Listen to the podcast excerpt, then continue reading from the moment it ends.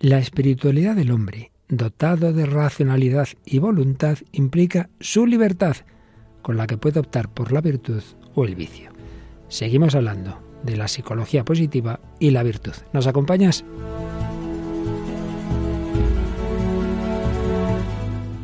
El hombre de hoy y Dios, con el padre Luis Fernando de Prada. Un cordialísimo saludo en este inicio de la cuaresma. No, no es un tiempo negativo. Es una preparación a lo mejor a la victoria de Cristo, a su Pascua, a su resurrección. Pero para vivirla bien tenemos que poner de nuestra parte, tenemos que saber morir al vicio, a lo que nos hace daño. Y de esto, aunque sea en esta clave no directamente sobrenatural, sino humanista y en diálogo con la cultura, de esto, virtud y vicio, seguimos hablando en este programa.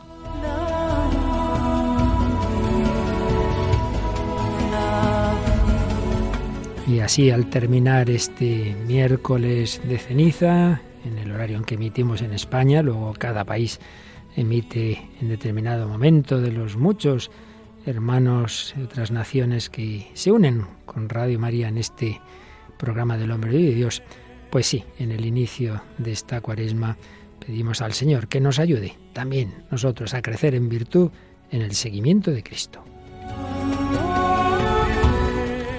Cuaresma, en Navidad o en tiempo ordinario, Paloma Niño por aquí sigue caminando. Hola, Paloma. Pues sí, Padre Luis Fernando, un saludo y un saludo a todos los oyentes y a todos los voluntarios, bueno, a los que les deseo feliz y santa cuaresma. Exactamente. Bueno, y uno de nuestros muchos, o una de nuestros muchos oyentes ha mandado un mensajito, ¿verdad? Sí, nos decía María Álvarez a través de la página de Facebook. Gracias a todo el equipo de este estupendo programa, lo escucho casi todos los miércoles. Lo que más me gusta son los testimonios de conversión. Que Dios les llene de bendiciones. Muchas gracias a toda Radio María. Bueno, pues ya que habla de testimonios de conversión, en el sumario del programa de hoy vamos a empezar recordando que vamos a dedicar un buen rato a uno de esos testimonios. Pues sí, vamos a hablar del testimonio de la que llamaremos María, que es una joven criada en la China comunista que bueno, pues claro, fue educada totalmente al margen de la fe, pero eh, escucharemos en su testimonio que una voz le dijo que Dios existía. Escucharemos ese testimonio de esta chica de la China. ¿Cómo escucharemos? Pues ya algunos cortes finales de esa película, a la que hemos dedicado un par de programas anteriores, Becket, Santo Tomás Becket, que fue mártir de la verdad, de la justicia, del honor de Dios, como él solía decir. Y también Paloma en ese en nuestro peregrinar por la cultura y en diálogo con, con, la música, etcétera, nos traes una canción muy bonita de tierras gallegas. Sí, del cantante gallego Soel López y la canción se llama Tierra. Tierra. Y luego terminaremos con una de John Carlo cantada con Atenas Bénica, No te vayas. Y todo pues en el contexto mm, de este bloquecito en el que vamos avanzando y ya llegando hacia su parte final, pues como la virtud es muy importante de cara a la madurez humana, de cara al equilibrio, de cara a una psicología sana, de cara a la felicidad y concretamente hablando de esa rama reciente o corriente reciente de la psicología que es la psicología positiva de Martin Seligman y algunas cositas más. Pues con esto y lo que irá surgiendo, vamos adelante en esta edición 426 del hombre de hoy y Dios.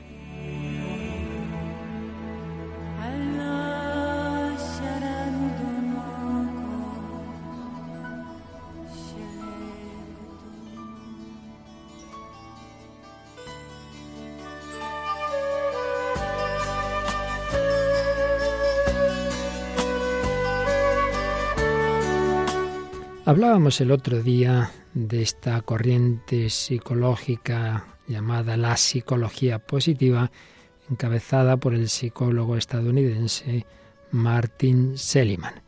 Oíamos un fragmento del prólogo de su obra en español La auténtica felicidad, pero vamos a seguir viendo lo que dice en ese prefacio, indicando cómo la psicología pues ya recordábamos el día pasado, muchas veces se ha quedado en los aspectos negativos, las heridas que hay que sanar y como él, pues le da mucha importancia a lo positivo, a aquello que puede incrementar nuestra felicidad. Y dice así, Sí, sí, esta, la felicidad, puede aumentarse de forma duradera.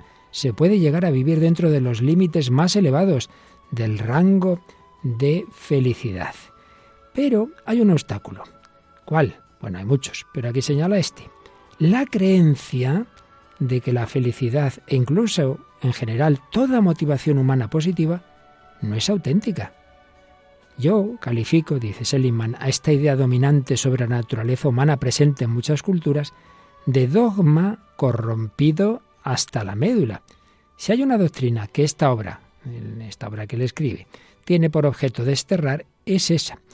Aquí dice algo que luego ya matizaremos, no estamos del todo de acuerdo, pero es interesante. Dice, la doctrina del pecado original es la manifestación más antigua de esta clase de dogma. Pero tal idea no ha desaparecido en nuestro Estado democrático y secular.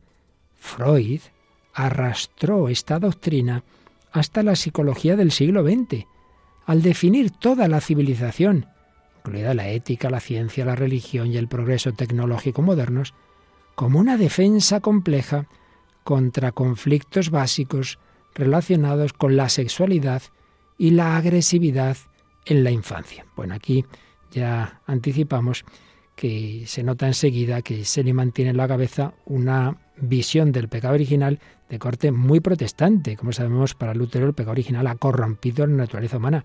No dice eso que declaró la doctrina católica, dice que nos ha herido, que nos ha hecho mucho daño, pero no corrompido. No tiene ese corte tan pesimista, ni mucho menos la doctrina católica. Pero es verdad que eso está ahí y que hay psicólogos, y ciertísimamente Freud es uno de ellos, con una visión muy pesimista de la naturaleza humana.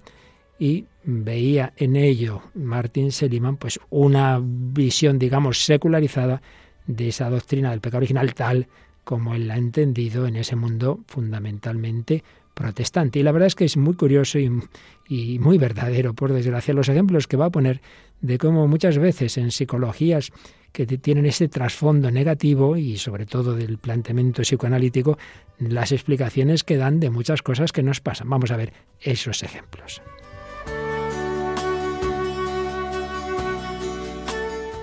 Reprimimos los conflictos debido a la angustia insoportable que provocan y esta angustia se transmuta en la energía que genera civilización.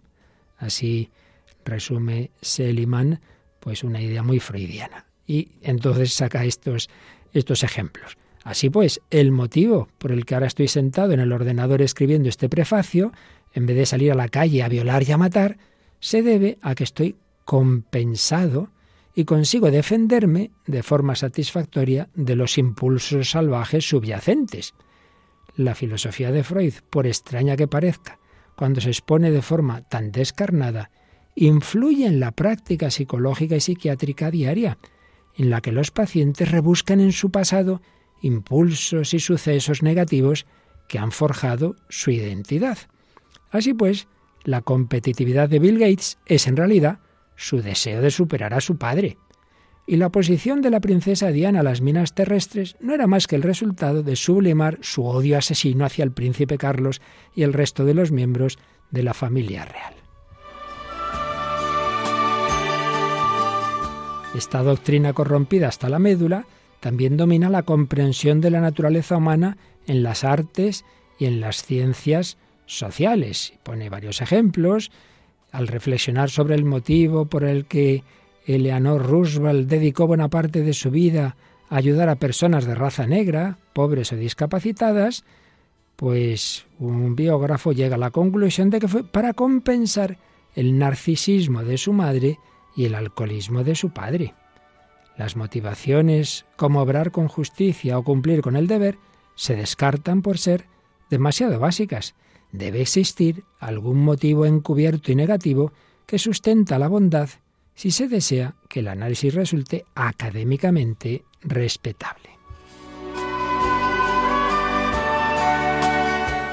Nunca insistiré, escribe Seliman, lo suficiente a pesar de la aceptación generalizada de este dogma corrompido en el ámbito religioso y secular, no existe prueba alguna de que la fortaleza y la virtud tengan su origen en motivaciones negativas. Considero que la evolución ha favorecido rasgos tanto buenos como malos, y que existe una cantidad de roles adaptativos en el mundo que han elegido la ética, la cooperación, el altruismo y la bondad, al igual que existe el mismo número que han optado por el asesinato, el robo, el egoísmo y el terrorismo.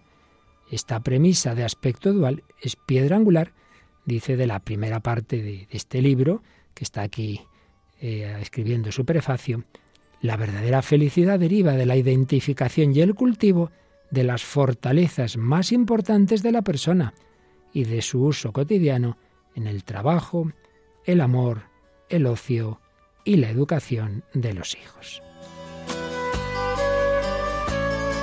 La psicología positiva se basa en tres pilares. Es el estudio de la emoción positiva, un primer pilar, el estudio de los rasgos positivos, sobre todo las fortalezas y virtudes, también las habilidades, como la inteligencia y la capacidad atlética, y el estudio de las instituciones positivas, como la democracia, las familias unidas, la libertad de información, que sustentan las virtudes y a su vez sostienen las emociones positivas. Finalmente hablaba de cómo desde el 11 de septiembre de 2001, aquellos terribles atentados, pensado mucho en esos momentos de especial sufrimiento y se preguntaba, ¿en los momentos difíciles la comprensión y el alivio del sufrimiento están por encima del desarrollo de la felicidad? Creo que no. Las personas empobrecidas, deprimidas o con tendencias suicidas se preocupan por muchas más cosas que el mero alivio de su sufrimiento. A estas personas les preocupa la virtud, el propósito, la integridad, el significado. Las experiencias que provocan emociones positivas hacen que las emociones negativas se desvanezcan rápidamente.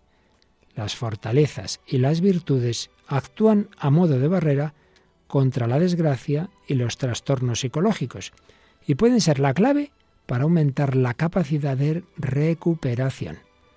Los mejores terapeutas no solo curan los daños, sino que ayudan a la persona a identificar y desarrollar sus fortalezas y virtudes. Así pues, la psicología positiva se toma en serio la gran esperanza de que si una persona se queda encerrada en el garaje de la vida con escasos y efímeros placeres, con muy pocas gratificaciones y sin encontrar un sentido a su existencia, hay un camino de salida. Este camino le conducirá por un campo de placer y gratificación, por las cimas de la fortaleza y la virtud, y al final por las cumbres de la realización verdadera y duradera, el sentido y la determinación en la vida.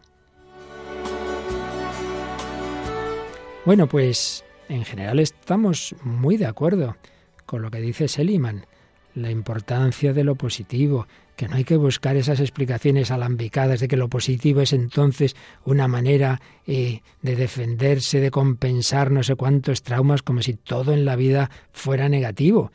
No es verdad. Y tenemos que decir que aquí, en buena medida, repito, pues Eliman tiene una idea del cristianismo y de la doctrina pecado original que no es la católica, porque coincidimos en decir que el hombre, también el hombre herido, también el hombre que ha sufrido el pecado original y todos los demás pecados, sigue siendo imagen y semejanza de Dios, como ya hemos visto en tantísimos programas nuestros anteriores, y por tanto sigue habiendo en nosotros las tendencias buenas al bien, a la verdad, a la virtud, a la belleza.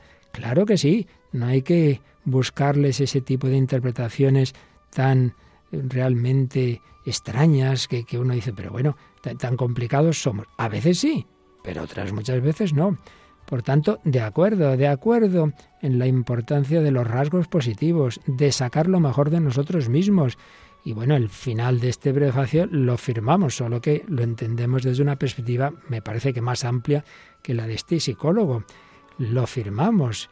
La gran esperanza de que si una persona se queda encerrada en el garaje de la vida, hay una salida, claro que hay una salida. La gran esperanza que escribía Benedicto XVI en su encíclica sobre la esperanza, la gran esperanza del encuentro con Dios, fuente de toda virtud, de todo bien, de toda belleza y fuente para cada uno de nosotros de la mayor felicidad, la que dura eternamente.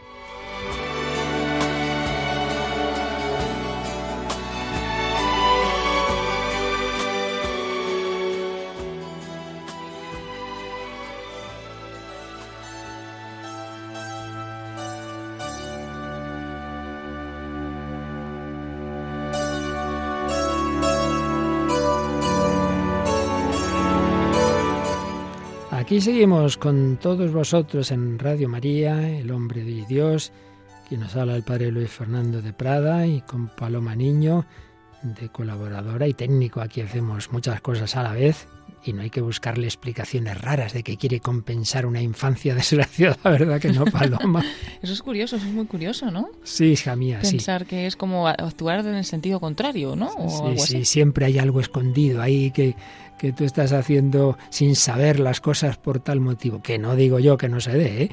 que todo tiene su parte de verdad y a veces en efecto hay motivaciones inconscientes muy complicadas, pero hombre, no todo el mundo es tan complicado, ¿verdad? Bien, pues yo creo que en efecto Seliman ahí nos da unos puntos muy interesantes. Y recordemos que al margen de este comentario que he hecho sobre este prefacio a su obra, al menos así se titula en español, La auténtica felicidad, eh, estábamos usando un artículo de nuestro gran amigo psicólogo y filósofo, el doctor Martín Echavarrián, que resumía pues la importancia de la virtud en la psicología y cómo frente a algunas corrientes que les parece que todo lo que suene a ética, a moral, pues es algo dogmático al margen de la psicología, pues otras corrientes nos dicen por un lado que, en el fondo si se rechaza una ética se pone otra. Y muchas veces se presenta con ropaje científico lo que no deja de ser otra manera de entender la vida, otra ética, otra filosofía, hasta otra religión, porque como acabamos de ver, el propio Freud, que era ateo, pues sin embargo nos habla de ciertos dogmas como su manera de entender el pecado original.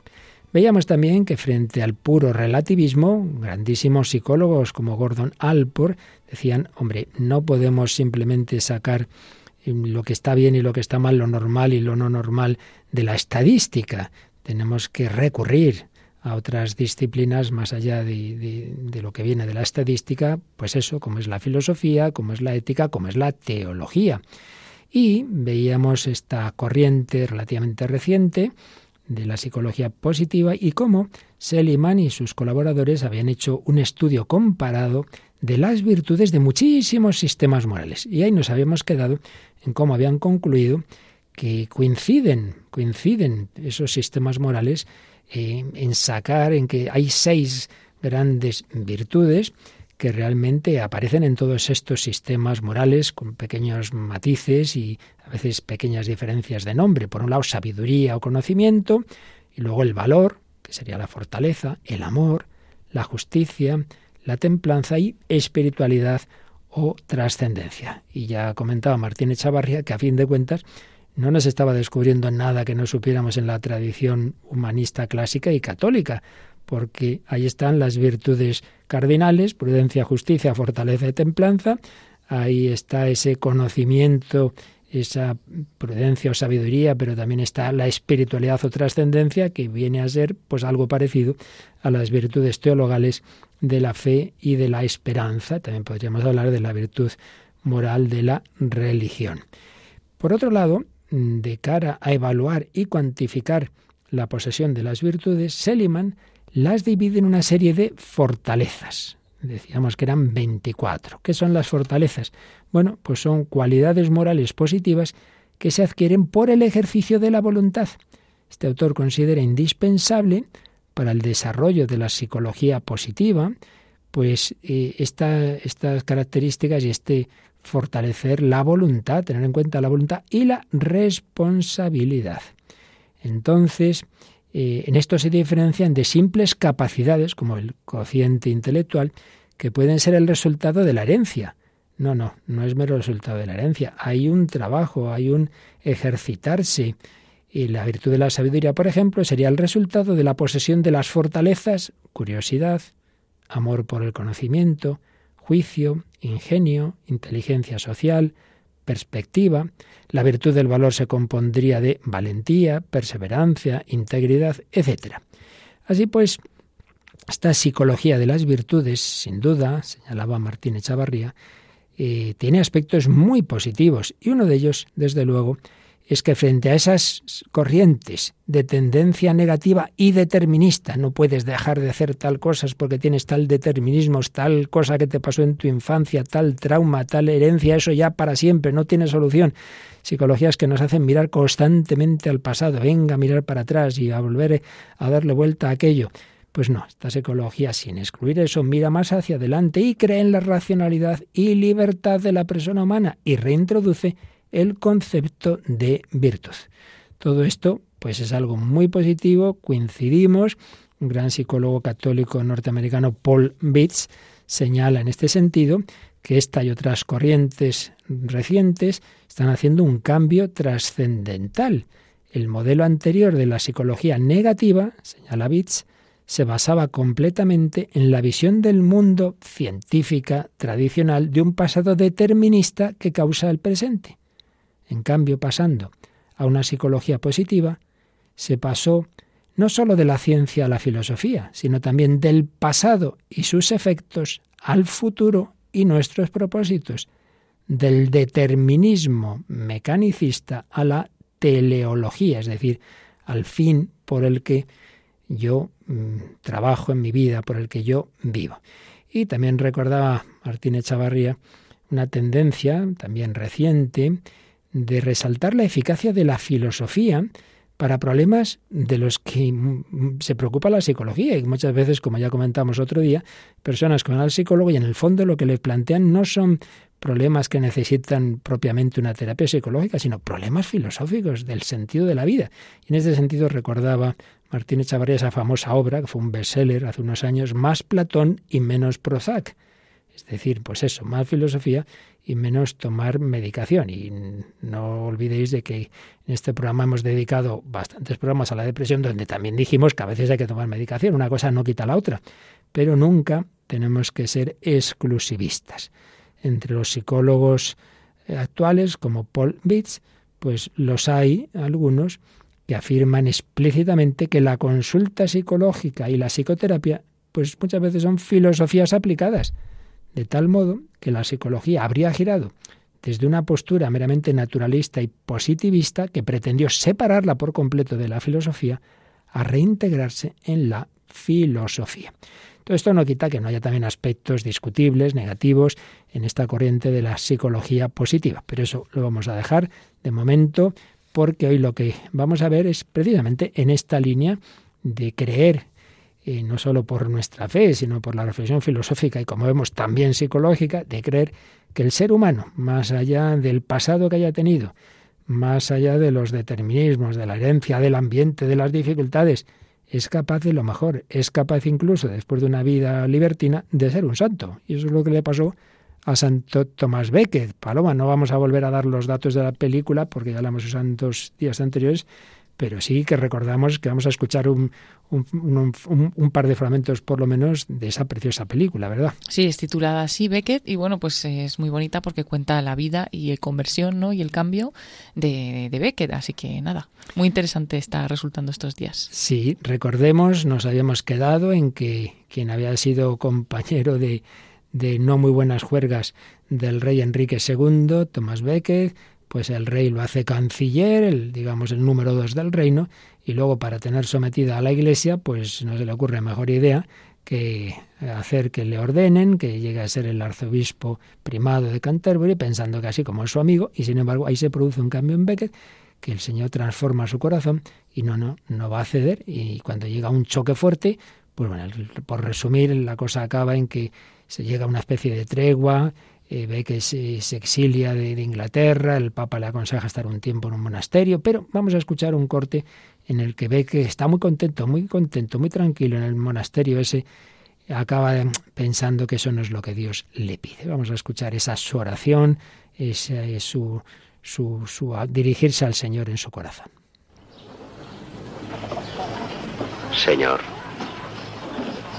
¿Qué quieres realmente que haga? Permanecer aquí, pobre monje con simplicidad de espíritu. ¿Es este el camino que lleva a ti? ¿O es tal vez una senda demasiado fácil y hasta lujosa? El camino de la santidad en este monasterio es muy llano. Creo que resultaría excesivamente cómodo comprarte de este modo, a precio de ganga.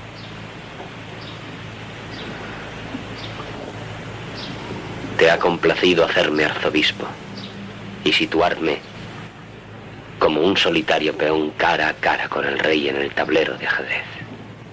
Creo que pretendes que defienda tu honor apaciblemente si puedo, con razonamientos y compromisos. Y si no puedo así, lo haré con la plena potestad de mi cargo y con la sublime fuerza que me dará saber que eso es justo. Señor, llevaré otra vez la mitra sobre mi cabeza, la capa pluvial de oro y la gran cruz de plata. Volveré allá y lucharé con las armas que tú te dignaste concederme. Por lo demás, que tu voluntad se cumpla. Pues un momento de la película Beckett, este momento de oración del arzobispo que estaba llevando una vida de un simple monje, pero que ve que Dios le pide otra cosa. ¿En qué te has fijado, Paloma? Bueno, pues como en la oración al final le pregunta a Jesús qué es lo que él quiere, ¿no? Porque sí que en ese momento pues él parece que está muy bien. Dice, incluso esto me parece una senda fácil y hasta lujosa, ¿no? Un camino llano, un camino cómodo. Pero claro, ahí mismo se plantea, ¿es esto lo que tú me pides? ¿Quieres que defenda tu honor así pacíficamente? O a lo mejor tengo que hacerlo con lo que tú me has dado, ¿no? Que siendo arzobispo y con la potestad de mi cargo. Entonces, bueno, bonito ese momento en el que se pone, ¿no? En las manos de, de Jesús para ver qué es lo que quiere él. Aquí vemos, estamos en este bloque que titulamos Psicología y Santidad, pues ese deseo de santidad y desde luego vemos que por explicaciones psicológicas así digamos muy del orden que decíamos antes, más bien básicas, pues esto no tendría explicación, porque ahí está muy feliz, muy contento, no tiene problemas. Una vida eh, va a meterse en un lío, va a meterse que puede que le maten. ¿Y entonces por qué? ¿Qué, ¿Qué, clase de explicación alambicada hay que sacar de eso? Pues nada, que su alma pues está abierta a la voluntad de Dios, que ya eso es lo que le importa, hacer esa voluntad y por tanto pues contra lo que le apetece, contra el cuerpo, contra la comodidad, contra un bienestar así más básico, pues va adelante en lo que al final, pues bien sabemos, acabó en un martirio. Bueno, pero todo ser humano, lo sepa o no lo sepa, tiene, es una de las tesis básicas de este programa en sus ya casi 11 años de camino, tiene un deseo de infinitud y muchas veces se expresa en músicas, en letras, en, en símbolos, en un caminar, en una playa abierta a un horizonte ilimitado y yo creo que algo de esto hay en esta canción que nos traes. Sí, vamos a escuchar la canción Tierra de Soel López, es del año 2012. Bueno, él es un cantante y compositor que nació en La Coruña, es uno de los artistas más representativos e influyentes de la última década en la canción de autor nacional. Y bueno, en principio él estaba eh, actuando con un grupo eh, que se llamaba Deluxe eh, aquí en España, cantaba canciones en inglés, pero finalmente pues se fue a Buenos Aires y allí pasó varios años y grabó un disco que ya pues tenía su nombre, ¿no? Soel López. Además su, su mujer pues es de, de, allí, es argentina y es la que ha dirigido pues esta canción que vamos a escuchar, Tierra. Y bueno, pues la verdad es que tiene una melodía muy, muy pegadiza que cuando la escuchas ya se te queda directamente en la cabeza y parece ser que trata un poco sobre el anhelo al hogar, ¿no? Recordamos que está en Buenos Aires, lejos de La Coruña, y entonces habla como de ese sentimiento de querer volver y esa sensación de que aunque estés lejos, siempre vas a tener algo en casa, ¿no? Por eso habla también de la playa. Y, y bueno, es muy curioso también el, el videoclip de esta canción, porque él sale todo el rato corriendo corriendo, corriendo, como recorriendo un camino, y, y, está rodado en La Coruña, en Salamanca, en Madrid y en Buenos Aires, por lo tanto eh, corre en todos estos sitios. Uh -huh. ¿no? Quiere incluso hacer como una metáfora visual en este videoclip inspirada en Forrest Gump. Ah, pues escuchamos Tierra de Joel López. Yo soñaba cada día poder alcanzar la playa y ahora está tan cerca, casi ya la puedo leer y espero cada vez más próximo al final. Ya puedo sentir tierra seca tras la arena mojada y no me da la gana de pensar que nada es para siempre si esta canción se acaba. Que acaba el mundo para todos, todos somos nada. Sin las palabras dime que nos queda. Y vuelven algunas rimas a mi mente cansada partes de guiones que creía olvidadas, melodías que una vez pensé que iba a perder, se tornan ahora bellas y valientes sinfonías. Y hace tiempo que yo ya me fui, yo siempre me estoy yendo, pero siempre estoy contigo. Aunque a veces piensas que no hay nada cuando me quedo mirando, como si estuviera ausente, es porque estoy viajando. No pienses que voy a perder.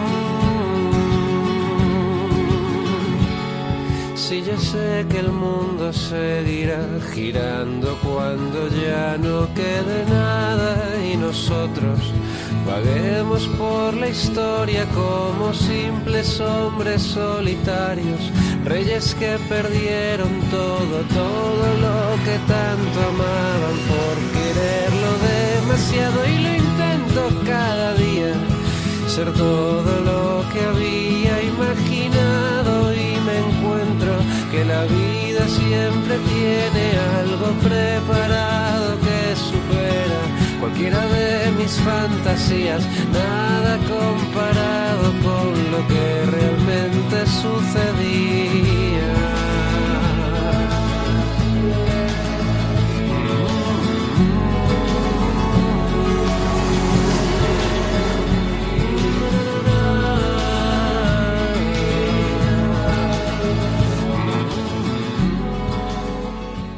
Están escuchando en Radio María El hombre de hoy y Dios, con el padre Luis Fernando de Prada y Paloma Niño.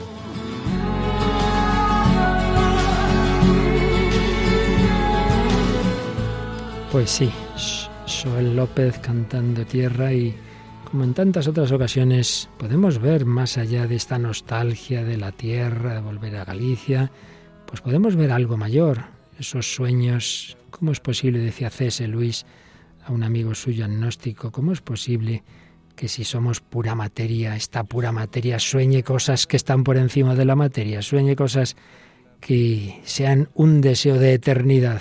Le oíamos en la canción No me da la gana pensar que nada es para siempre. Y en esa vuelta a casa podemos intuir ese deseo de estar en una casa eterna, en una acogida definitiva, en un amor incondicional.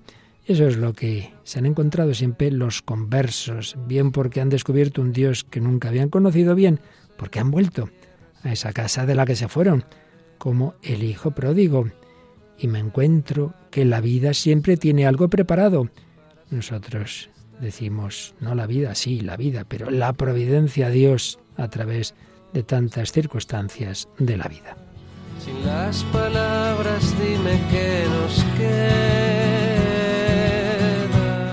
pues nos queda esa acción de Dios, de la gracia de Dios. Y ahora vamos a pasar a lo que hemos visto en el cine histórico, en este caso, y en la música de Suel López, pues una persona muy concreta, pues que nunca de pequeña conoció a Dios y sin embargo se ha encontrado con él, Paloma. Sí, eh, vamos a llamar a esta chica María. Ella pues es nacida y criada en China, en la China comunista, y fue educada al margen y en contra de la fe y tuvo que dar pues eh, sus primeros pasos en la fe totalmente sola, ¿no? Incluso sin saberlo.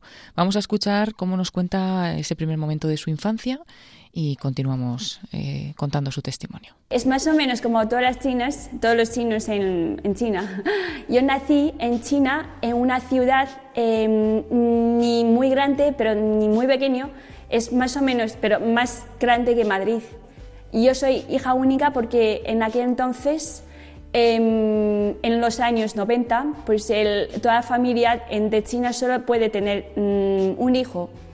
Y por eso soy hija única. La diferencia de China y España es muy, es muy grande porque China es un país comunista, es decir, que cuando yo recuerdo cuando era pequeña, eh, siempre tenemos muchas mm, de políticas de, o de marxismo de, sí, de comunismo, algo así. Porque, pues, pero yo, yo en aquel entonces yo tenía muchas preguntas sobre la vida, también sobre mm, el alma, sobre la muerte, las cosas. Y yo recuerdo que cuando yo era pequeña tenía mucho miedo a la muerte, muchísimo miedo, y no sabía, pues, si, pues siempre yo mm, me rayo muchísimo de este tema porque yo siempre pienso si cuando me muero y dónde voy y si mis padres se mueren y ellos a dónde van. Y eso para mí es como una pregunta, pero no puedo encontrar ninguna respuesta en texto o en los libros en, en, China o en, país, pues en mi país.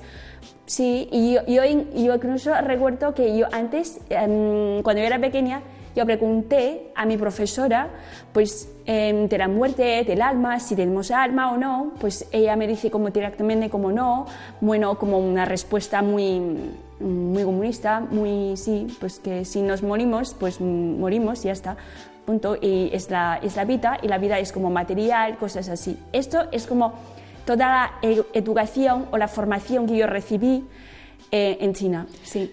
Bueno, dice que no encontraba respuesta y que todo esto de pensar en la muerte le daba muchísimo miedo. Por ejemplo, recuerda con, con bastante miedo las muertes de su abuela, de su abuelo y bueno, pues se sintió aterrada pues eh, no encontrando una respuesta a un sentido como a la vida, ¿no?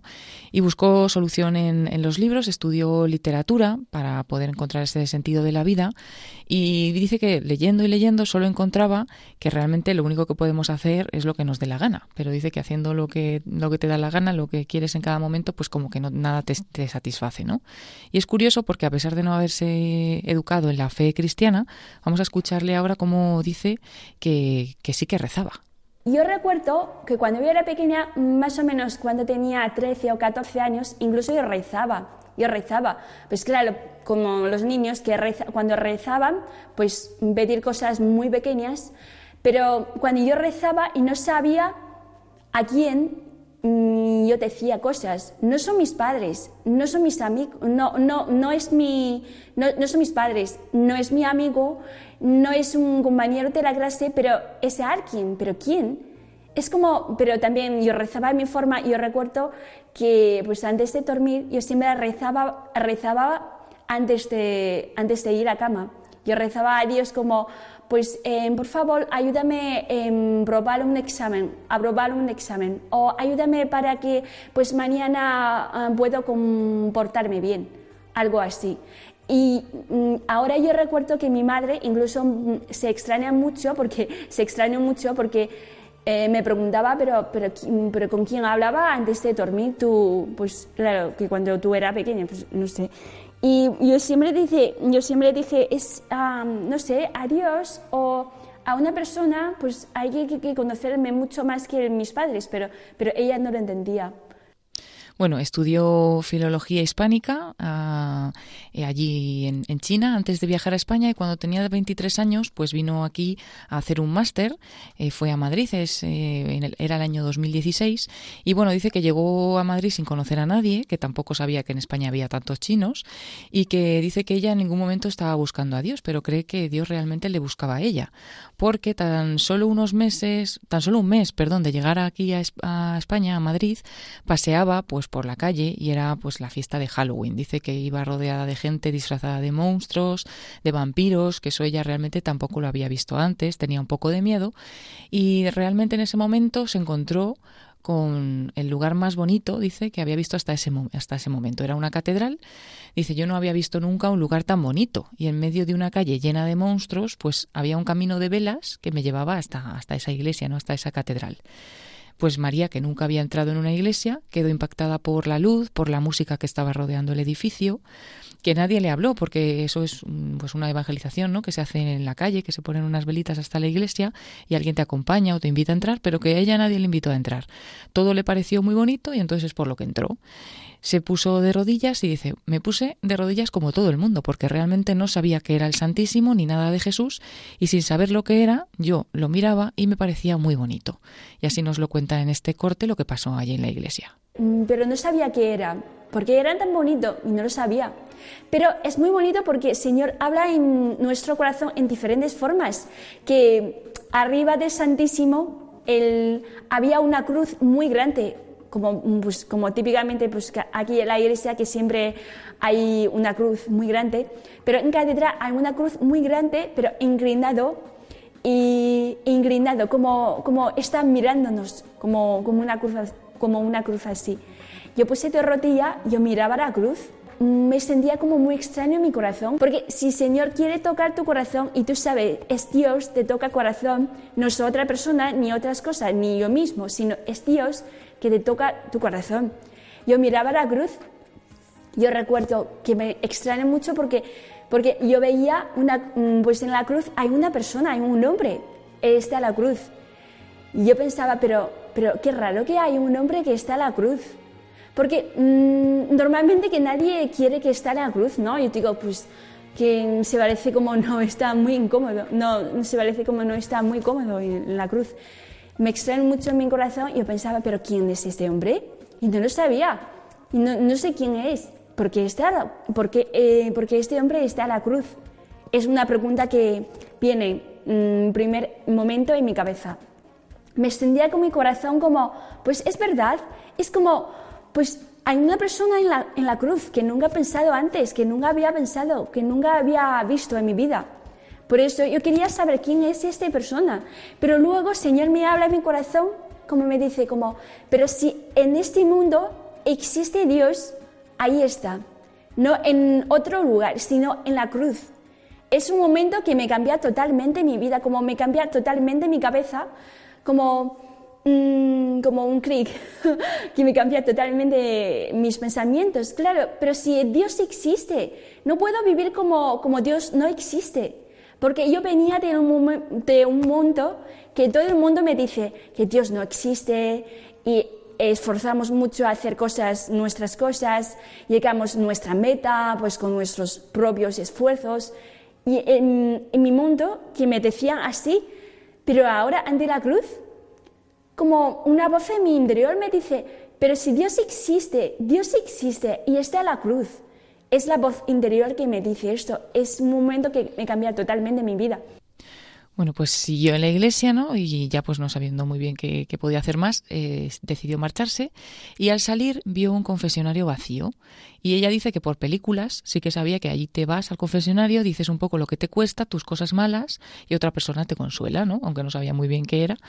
Y entonces se fue para allá, se arrodilló en el confesionario, y dice que recuerda que empezó a contarle pues a quien estuviera ahí dentro todo lo que le costaba, todo lo que le entristecía, pues en concreto pues que estaba en Madrid, no conocía a nadie, las clases se le estaban haciendo muy difíciles porque no sabía bien el, el español, bueno, etcétera, un poquito así, hasta que ella pues dice que ya se marchaba, pero que el sacerdote pues abrió la ventana del confesionario y le miró y dice, no me conocía de nada, pero me miraba como un padre. Realmente ya resalta esa mirada del sacerdote en ese momento porque le llamó muchísimo la atención. Como no le conocía de nada, pero le miraba realmente como si fuera su padre, ¿no? Y, dice que era la, primera vez que veía un sacerdote, no había visto nunca un sacerdote. Y él le dijo, bueno, no te vayas todavía, eh, yo te voy a presentar una familia, porque ella decía que no tenía familia en Madrid y demás. Y le presentó a la familia de las siervas del hogar de la madre, estas religiosas que estaban allí mismo en la iglesia, eh, fuera de la iglesia, y ella en ese momento quedó totalmente impresionada porque dice que parecían muy felices, como si tuvieran una luz interior que brillaba dentro de ellas. Y bueno, una de estas religiosas le preguntó si quería bautizarse y ella no tenía ni idea de lo que era eso y le dijo la, hermana que era ser hija de Dios. Bueno, pues María no entendía nada, no sabía qué significaba eso, pero sabía que quería ser como ellas, como esas religiosas, y entonces aceptó la propuesta. Casi de inmediato, pues empezó a recibir catequesis, a conocer a Dios, a conocer la fe. Dice que al principio le resultó muy difícil, especialmente también porque todo el mundo, el resto del mundo, le decía lo contrario, ¿no? A lo que escuchaban estas religiosas, incluso también sus padres. Eh, dice que ella misma, pues le decía a las hermanas, no sé, a mí me cuesta un poco eh, ver a Dios, no puedo verlo, pero lo veo en vosotras, ¿no? En vuestros ojos, en vuestras palabras, en vuestros gestos. Dice que realmente eso le ayudaba a conocer el rostro de Dios, pero tenía muchas dudas en su corazón. De hecho, volvió a China a un viaje de visita a sus padres y a la vuelta, pues de nuevo no entendía nada. Pensaba que eso era un sentimiento muy bonito lo que estaba viviendo, pero que no podía ser como real. Empezó a dudar mucho y se alejó un poco de estas hermanas y de las catequesis, hasta que un día vuelve al Santísimo. Dios siempre te busca y en esta inquietud de conocer eh, el rostro de Dios siempre está en mi corazón, siempre. Y recordaba un día, yo pisé, yo pisé a Santísimo, yo pensaba, pero de verdad, Dios existe, o solo mi sentimiento, o solo, mi, o solo las cosas que me dicen las hermanas. Yo quería saber, yo quería, yo quería conocerle, pero con mi razón, porque mm, si es una cosa mm, de Dios que mm, no puede decir como pues Dios existe porque las hermanas me dicen esto también es una cosa que puedo llegar con mi propia razón, ¿no? Es lógico. Por eso cuando yo rezaba ante Santísimo yo pensaba, pero Dios, si tú existes, por favor, dímelo, es que yo también quiero conocerte. Y eso, y luego volví a conocer a las hermanas otra vez y empecé a tener mi catequesis otra vez. Bueno, volvió a la catequesis y tres años después de aquel primer momento en el que pues llegó a España ¿no? y conoció la primera iglesia, recibió el bautismo en el año 2019 y dice que fue muy feliz, que le cambió totalmente la vida y al final de este testimonio, que lo da dentro del programa Cambio de Agujas del Hogar de la Madre, precisamente, pues ella eh, da un último mensaje. Yo quiero decir a todos si mm, también pues tú tienes este deseo, seguramente que tú tienes deseo de conocer a Dios, no apaga este fuego y ser pariente. Y no importa los temas, cómo te dice y cómo te, mm, no sé, mm, cómo te engaña, pero siempre busca la voz interior, la conciencia natural y siempre respeta tu, este deseo a conocer a Dios, a ser mejor Em, y, ser hija de Dios. Bueno, interesantísimo este testimonio, recoge Religión y Libertad de esta televisión Mami del Hogar de la Madre de la Juventud. Ella aparece de espaldas, no se ve su rostro, pues ya sabemos que en este mundo de la China comunista, pues en fin, hay que andarse con cuidado. El nombre es ficticio, pero la vida es absolutamente real. Yo me quedo, bueno, con este mensaje final para todos todos tenemos, eh, aunque haya sido, pues lo que decíamos antes, educados en el mayor ateísmo con determinismos de todo tipo, con una familia que no sé qué, me da igual. Tienes alma, tienes corazón, tienes una voz interior, tienes un deseo, te haces grandes preguntas. Ahí empezó este programa hace más de diez años, las grandes preguntas, los grandes deseos que hay después de la muerte, buscar la oración condicional. Yo no sé si existes, pero si existes, Dios, existes, pues manifiéstate, te estoy buscando también, como el día pasado, Paloma, el impacto de la belleza de una iglesia, ¿verdad? Teníamos otro caso parecido. Además, eh, la belleza en medio también de esa noche de, monstruos, y demás. Y de repente encuentra esas velas, esas luces y ve, dice que lo más bonito que había visto en su vida, ¿no? Que era esa iglesia. Además, recuerdo, en efecto, sí, yo he visto alguna de estas evangelizaciones en la calle, de noche, esas velitas que se pone una persona entre, y es que es un contraste con, con el mundo, ¿verdad? La mirada paterna del sacerdote, todos signos. Dios te puede hablar en un mensaje interior a través de la belleza de una iglesia, de unas velas, de un rostro humano, pero luego esa razón que búsqueda, ese, ese ser valiente. Bueno, pues creo que un testimonio precioso, todos podemos encontrar a Dios. Y valiente fue Thomas Becket. Vamos a terminar el último corte que ponemos de la película, es quizá la escena más impresionante fotográficamente, es una maravilla, es una playa inmensa, es, una, es un momento del cine bellísimo cuando Beckett vuelve, vuelve a Inglaterra y tiene un encuentro, los antiguos amigos, Tomás Beckett y Enrique II, con sus cariños y sus profundas diferencias, que ya sabemos históricamente cómo terminaron. Escuchamos, resumido un poco, este diálogo en la playa. Oíamos también a Soel López hablar de la playa, pues en una playa oímos el diálogo de Santo Tomás Becket con Enrique II de Inglaterra. ¿Habéis ido a menudo de caza recientemente? Sí, todos los días. Pero ya no me divierte. Me devora el hastío.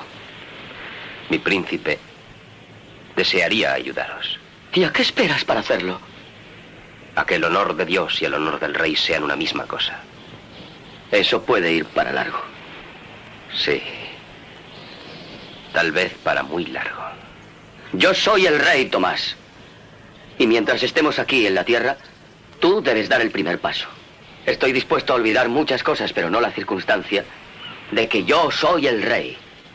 Tú mismo me lo enseñaste. Y no lo olvidéis nunca. Tenéis una misión muy difícil que cumplir. Guiar la nave. ¿Y tú? ¿Qué misión has de cumplir? Oponerme a vos con todas mis fuerzas cuando la guiéis contra Dios. ¿Qué esperas de mí entonces? ¿Que yo me doblegue? No. Temo que lo único que podemos hacer, por absurdo que sea, es lo que nos ha sido dado hacer. Hasta el final. Tú nunca me quisiste, ¿verdad, Tomás? Hasta donde llega mi capacidad para amar, sí, señor. Pero empezaste a amar a Dios. Sí. Luego empecé a amar el honor de Dios. Adiós, mi príncipe. Embarcaré mañana. Sé que nunca más volveré a veros. ¿Cómo te atreves a decir eso cuando te he dado mi palabra? ¿Me tomas por un traidor?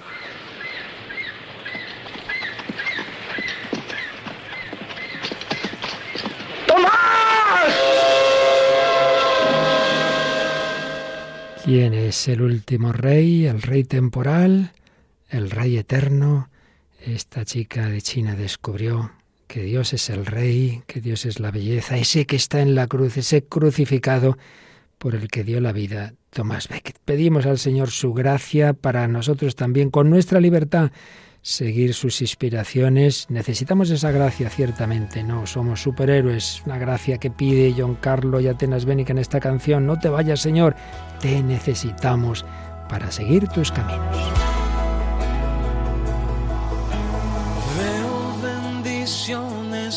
Cayendo, estoy sintiendo ganas de mis manos levantar y adorar.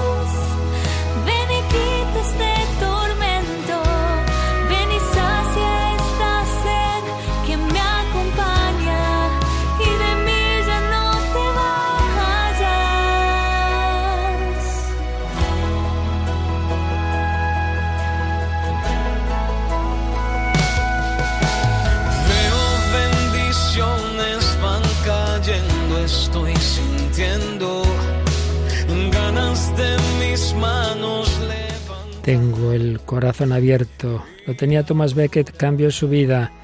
Lo tenía María, educada en el ateísmo comunista, pero tenía el corazón abierto y el Señor vino. Ven Jesús, sacia esta sed que me acompaña, esa sed que tenía esa chica, de verdad, de belleza, de eternidad.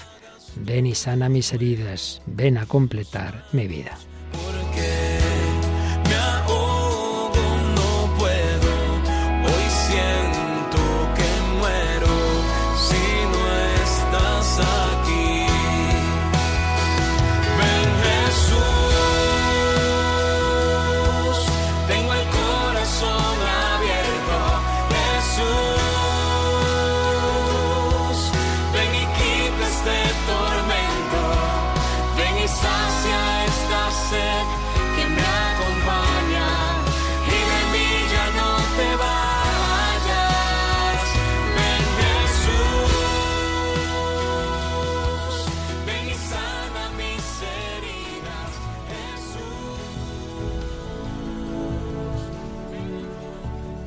Ven Jesús, ven y sana mis heridas. Y si tienen solución, miremos adelante con la gracia y que potencia nuestra libertad y voluntad. Podemos encontrar, seguir, profundizar al Señor hasta la santidad, sea en el martirio de sangre como Tomás Becket, sea en ese otro martirio de vivir contracorriente en el día a día, en decisiones difíciles pero sabiendo que no estamos solos, que Cristo va con nosotros, que el que estaba en la cruz, que tanto llamaba la atención a esta joven china, va en tus cruces también. Bueno, pues así a vivir este tiempo, mirando al crucificado, que va a resucitar, hay que prepararse a ello. Y también nos va a ayudar la buena música sagrada que viene a continuación, Paloma. Sí, vamos a escuchar a continuación el programa Música de Dios con el padre Eusebio Guindano. Y no dejéis de mandarnos vuestros comentarios sobre este programa y todo lo que suscite, cualquier sugerencia al correo electrónico o al Facebook, facilísimo de recordar. Sí, si recordamos el nombre del programa, pues todo igual. El correo el hombre de hoy y Dios arroba radiomaria.es y en Facebook nos buscáis por el hombre de hoy y Dios. Y ya sabéis que todos los programas anteriores, hemos estado hablando, por ejemplo, de esta película Thomas Becket en los dos anteriores y bueno, todo el bloque de psicología y santidad que aún nos queda rematar y todo lo además, lo anterior que tenéis por ahí en la web de Radio María, radiomaria.es, en el apartado podcast, también en Spotify, Google Podcast, Apple Podcast. Podemos enviar a vuestra casa, si vivís en España, pues los CDs, DVDs, pendrives. Bueno, lo importante es que por un camino o por otro se difunda esta buena noticia. Dios te ama, Dios te quiere, Dios quiere llenar tu vida, Dios quiere llenar tu corazón. Agradecemos, como siempre, a Paloma Niño su compañía, su colaboración y a todos vosotros estar ahí en esta gran familia de Radio María. Seguimos unidos. Hasta el próximo programa, si Dios quiere.